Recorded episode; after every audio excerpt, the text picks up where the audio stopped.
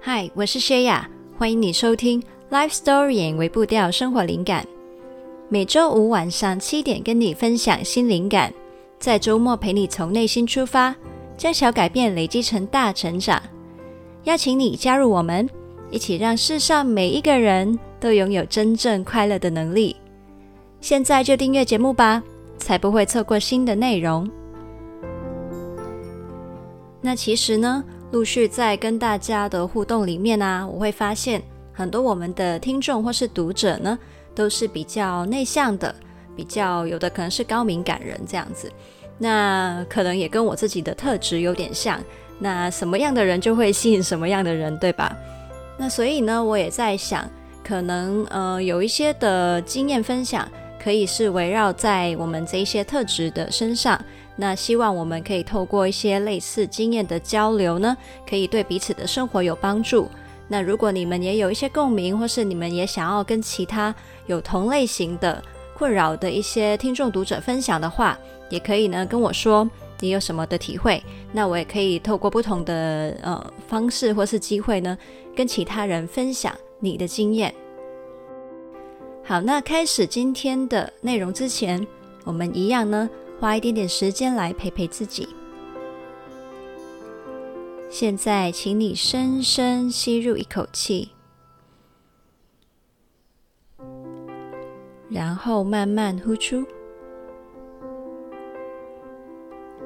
接下来的时间，请你回想一次你将要跟不认识的人见面的场合，也许是面试、见客户。谈合作、联谊等等，在见面之前，你的感受是如何的呢？你的脑袋里面出现了哪些想象画面呢？你在跟自己说的话又是哪些话呢？十、九、八。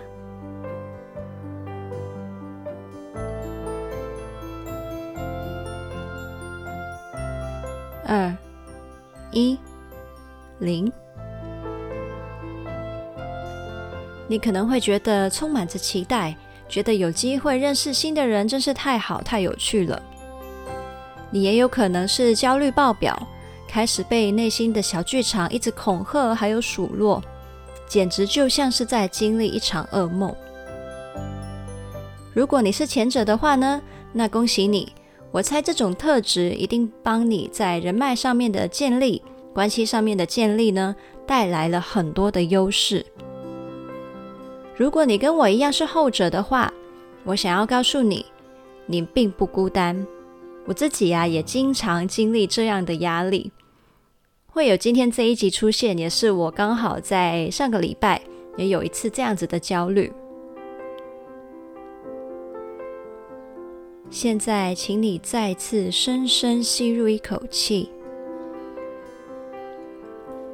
然后慢慢呼出。欢迎回来这里。那我很希望透过这一集来跟你交流一下，对于社交高度焦虑的我们，可以怎么样面对跟调整我们的内心小剧场，更自在舒适的去跟一些新的人见面。那我先强调一下哦，我们并不是要让自己成为一个活泼外向的人，慢热内向的人呢，也有我们很独特的优势。就像是我之前讲的，自从呢我不再强迫自己跟其他的创作者一样，要到处去广结人脉、积极培养人脉之后啊，我就能够更自在、更有热情的将能量放在我很在意的读者、听众身上。回归到我创作的核心信念，找到我自己版本的发展策略。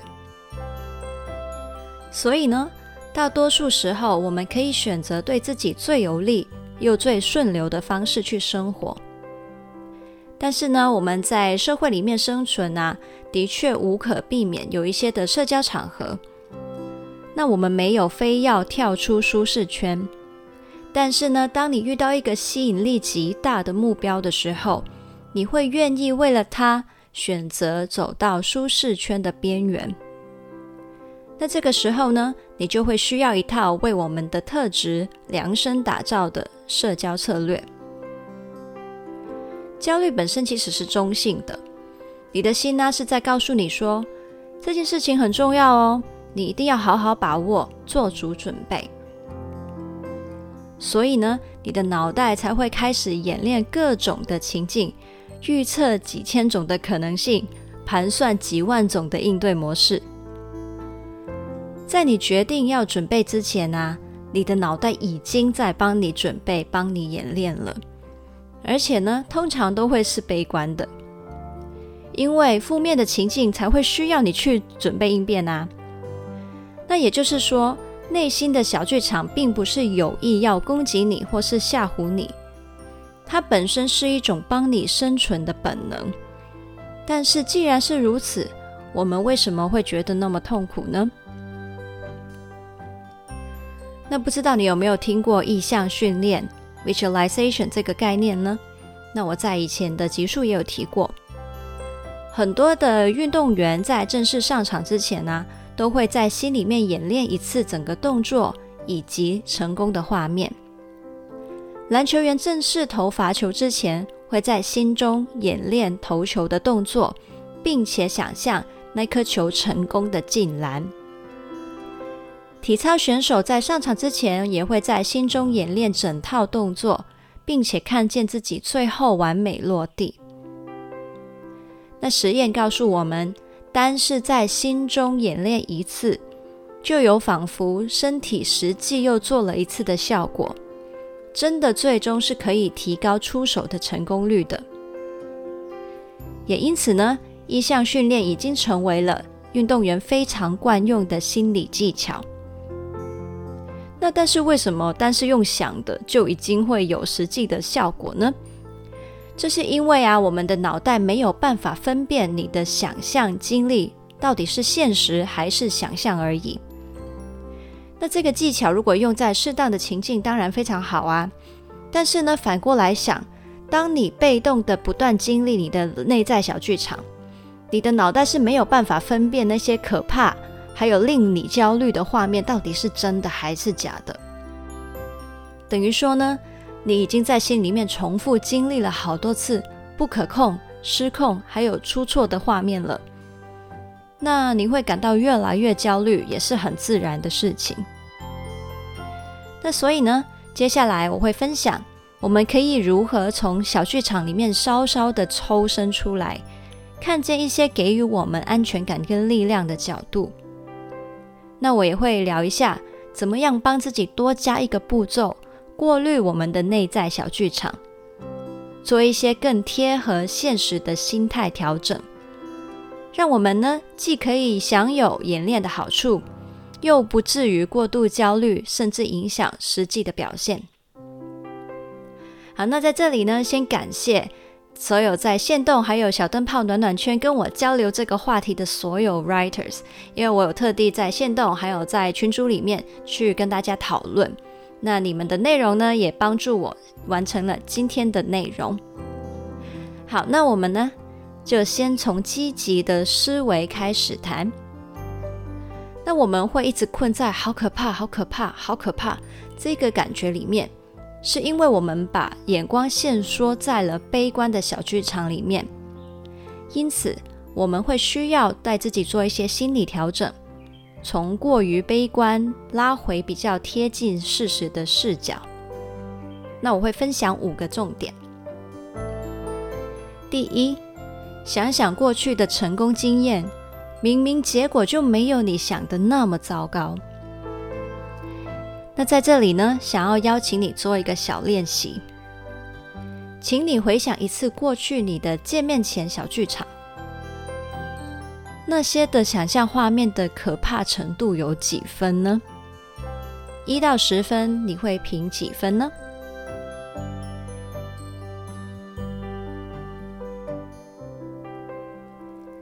那再来哦，请你回想在实际的见面过程里面。那一些的糟糕画面出现的程度又有几分呢？一到十分，你会评几分呢？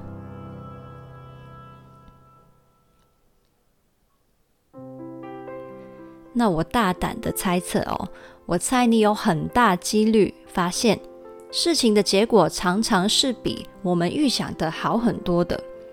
那其实呢，这一个的发现也是我在跟不同的 writers 讨论的过程里面呢，诶，看到大家都有这个共通点。我们很容易呢，先把事情想得很糟，结果其实还好。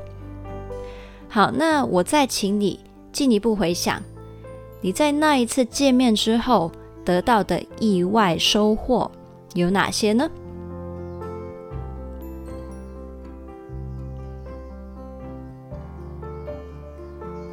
我自己的经验是，事前呢，我常常只是聚焦在可怕的想象上面，事后呢，却又会为了自己啊，当初有鼓起勇气去见面，真是太好，太值得了，就是觉得很感恩。那其实现在你知道了，原来我们一直以来有这些偏误。那下一次当你再很担心的时候，心里面想着啊，可以不去吗的时候呢，就可以跟自己讲，其实。事实不一定有我想的那么糟糕，而且这一次也一样不会后悔的。好，那第二点，先搞清楚你为何非得要去，就会找到那锐不可挡的勇气。那在做任何事情之前，其实也很值得去问自己这个问题：我为何非得要去呢？我为何非得要去做这件事情呢？那这里呢，并不是指那些很表面、很无可奈何、很被动的原因，像是啊，去面试找工作就是为了生活啊，或者是别人都说一定要多见见客户才可能成功啊，这类的原因。如果你是停留在我是逼不得已的心态里面，你是不可能找到那一份带你克服一切的勇气的，因为你只是勉强而已嘛，你只是将就而已嘛。要是你诚实问过自己之后，你做这件事情是真的完全没有你自主的成分的话，那我会觉得，也许你甚至连要不要做这件事情啊，都该重新思考。但是呢，像刚刚讲到的那些看似被动的原因，很多时候只要你愿意更深入的问自己，你会发现一些关乎你自己的最核心自主的动力。一定有一些事情是你想要透过这个行动去实现的。就以去面试工作为例，除了为了生活，可能更深层给你勇气的原因，是你想要照顾好一家人的幸福安定。当你去面试的动力从逼不得已连接回去对家人的那一份爱呢？你的勇气能够变得有多强大？你能够想象吗？最怕的是啊，我们没有为自己的选择负责，同时也就失去了勇气。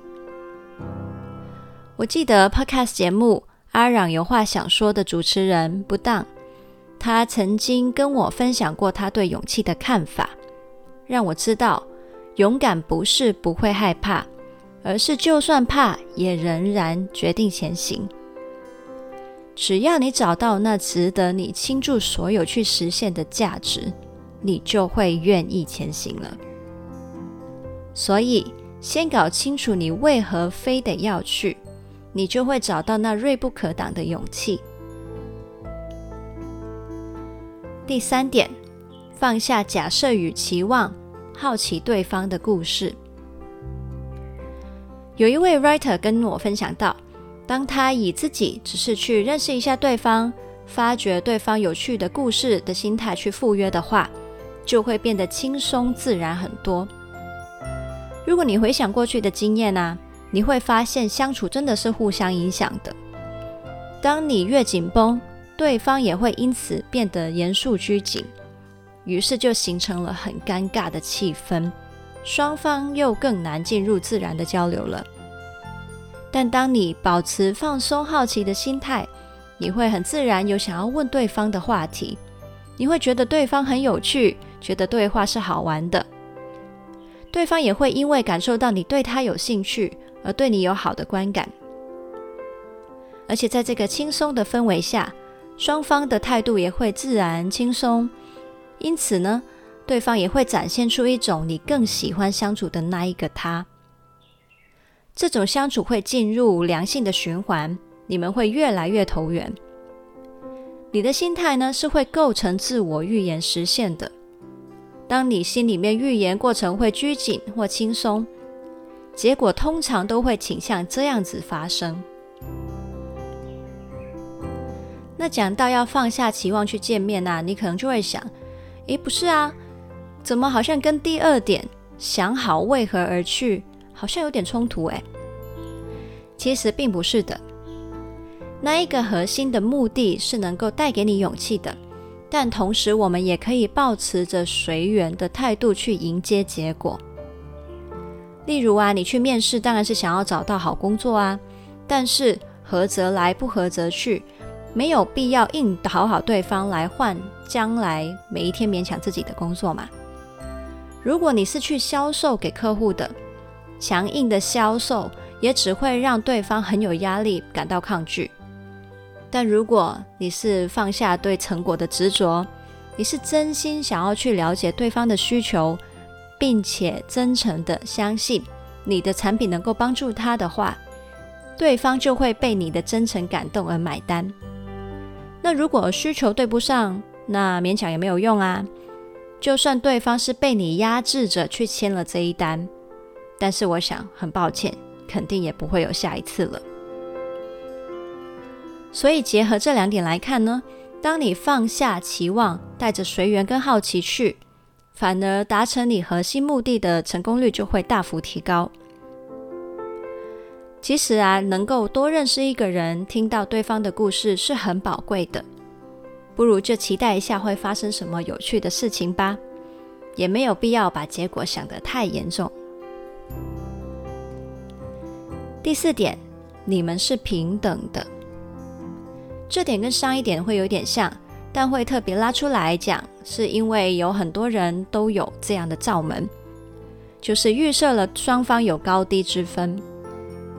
很多人去面试、去销售、去谈合作，可能是因为缺乏自信，总觉得自己好像是处于比较卑微的位置，是有求于人的那一方。但是千万别忘了，对方会跟你见面，也是因为他觉得值得花这个时间。都市人的时间真的很宝贵，对方会为你排出时间，一定是有原因的。所以你的条件真的没有你想的那么差。在对方评估你的同时，你也可以评估对方是不是适合的对象啊。其实这样想的话，这个见面呢就无关成败，无关好坏，而是关于适合程度而已。就如同上一点所说的，见面只是为了给彼此互相了解的机会，但后续还有什么发展，那这就随缘吧。合则来，不合则去，勉强得来的延续。都是在浪费彼此将来的时间跟生命，所以呢，没有必要把自己放得那么低去讨好对方，去营造假象。你跟对方一样都是那么有价值的。那你会想，嗯，我觉得是平等，但如果对方是以高姿态来审视我，那我怎么办呢？那就请你问问自己。你真的想要让这种态度的人当你的老板吗？你真的想要跟他当朋友吗？就算真的跟他有合作机会，你真的会开心吗？我想答案会是否定的。所以呢，没有必要因为对方高高在上的态度就缩小你自己的价值。其实并不值得，也不适合这样子做。而当你记得自己的价值呢，就会让你更有自信跟底气，更自然的跟对方交流，再次的形成自我预言实现的正向回馈。你并不是去证明自己的，你是去彼此认识的。好，第五点，记得自己是可爱的。高敏感或是慢热内向的人呢，很容易一想到要跟新的人见面就陷入恐慌，这是因为我们真的不擅长在见面的初期带动互动，或是表现自己。但是呢，请你同时也要想起你非常擅长的事情，那就是一旦你找到了这段相处的安全感，你就可以非常快速切换到跟对方深层连接的模式。你会从很安静的你，瞬间变身成一个侃侃而谈、眼神发光的你。而那一个样子的你呢，就是最具吸引力的状态。你对某些话题有极为深沉的理解，你对某些领域有高度的热忱，以及你有极高的同理心连结，这些都是你令人无法抗拒的独特卖点。所以啊，记住，你不是不懂得相处，而是需要先启动一些条件，才展现出这些可贵的面貌。那我们到底如何更快进入这个自然展现你真实魅力的状态呢？那就是结合前面几点所说的，在开始的阶段，用随缘跟好奇的态度带你发挥聆听的优势，让对方觉得被尊重、被理解。然后在这个培养的过程里面呢、你会渐渐的累积熟悉感跟安全感。同时呢，你在整个聆听的过程里面，持续的去注意捕捉对方的话里面有没有你也关心的主题。当你抓到了，就可以去延伸这些让你说起来会发光、滔滔不绝的话题。相信我，对方一定会感受得到你对那些事情的爱跟热情，也会发现哇，你真的懂好多哦，然后越来越觉得跟你非常投缘。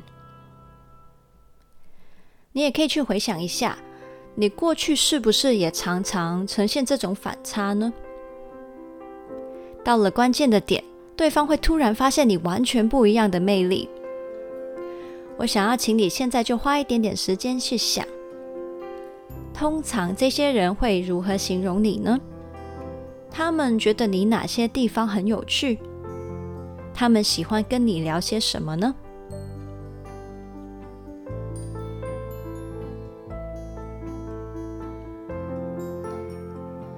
想到答案了吗？请你记住，这一切一切都是你的魅力所在。你真的比你想象中的更可爱，展现真正的你就是最好的策略了。好，那你说，如果我在整个会面结束之后都没有机会展现，那怎么办啊？那我觉得啊，那就是代表你们没有找到搭上线的点，那可能就是不适合或是没缘分吧。那老实说，我觉得那就不用觉得太可惜了。好，那以上五个就是心态上面的准备。接下来，我想要跟你分享一个小技巧，可以结合以上的心法，做一些内心小剧场的转换，让你不用被焦虑追得那么辛苦。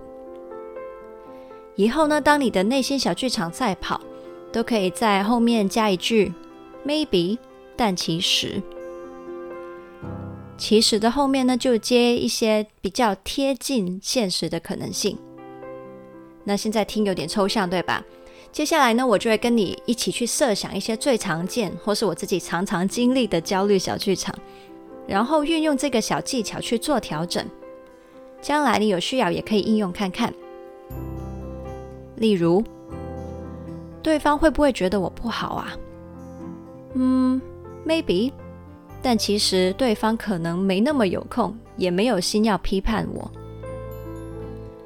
气氛会不会很尴尬呢？嗯，Maybe，但其实就算尴尬的感觉很不舒服，也不会死掉啊。我会不会面试失败呢？嗯，Maybe，但其实可能这份工作并不是真的适合我，不是我不好，那就再找吧。对方会不会发现我的缺点呢？嗯，maybe，但其实我没有自己想的那么差，我也有很多优点是他可能会欣赏的啊。好，那以上呢，在小剧场后面加上 maybe，但其实的这个句式小技巧，可以提醒我们的脑袋，这一些的悲观画面不一定全是事实，我们可以感谢他的提醒。然后往这些方面去做好准备，那其他的焦虑我们就慢慢让它松绑。我们用最自然随缘的态度去见面，等着我们的魅力被有缘人自然的发现。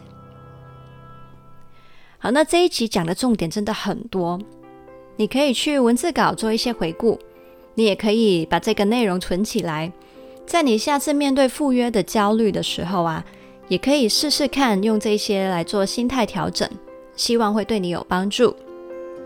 如果呢，你觉得很有共鸣的话，或是还有更多你觉得有效的方法，请你慷慨的跟我分享，让有同样困扰的朋友呢，知道自己并不孤单。还有知道可以尝试哪些新的方法。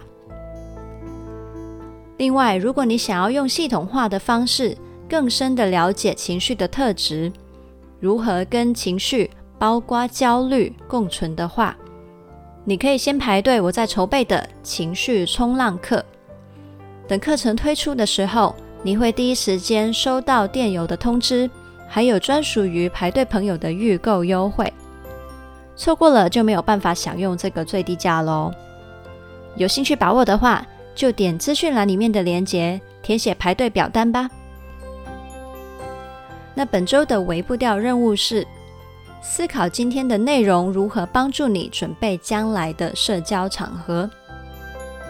这一集的文字稿是在 lifestorying 点 co 斜线内向者如何面对社交焦虑。如果你想到有谁会需要这一集内容的话，记得分享给他，一起让世上每一个人都拥有真正快乐的能力。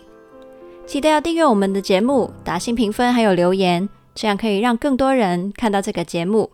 然后我正在就是收集大家的回馈，希望之后可以跟大家在节目里面一点点去分享喽。还有邀请你订阅灵感电子周报，我会每周日在电邮里面呢发一封信给你。想要跟你分享一些生活的体会，那在电邮里面，我们通常都会有比较深入的交流，所以很期待你加入。你也可以在 Facebook 跟 IG 上面找到我。